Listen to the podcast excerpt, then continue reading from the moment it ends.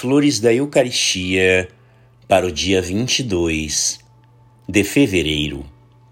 Jesus declarou que, a fim de procurar uma só ovelha desgarrada, deixaria as noventa e nove, e haveria maior júbilo no céu pela conversão de um pecador que pela perseverança de noventa e nove justos. Oh, quanto Jesus deseja a volta do pecador!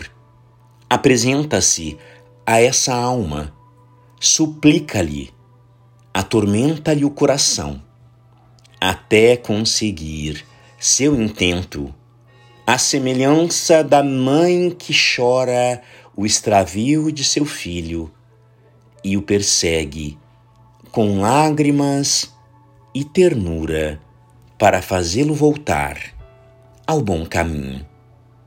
Poder-se-ia dizer que se Deus não fosse infinito e infatigável em seu agir, a busca dos pecadores seria suficiente para lhe absorver a felicidade e o poder.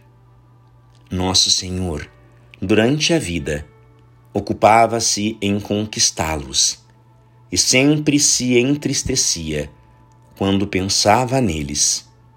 Chorava muitas vezes a infelicidade dessas almas e toda a bondade dos justos, e mesmo a santidade de Maria, não o consolavam. Agora, roga por eles, dedica-lhes especial cuidado e envia os seus anjos a procurá-los. Faz com que o céu e a terra se movimentem para salvar um único pecador.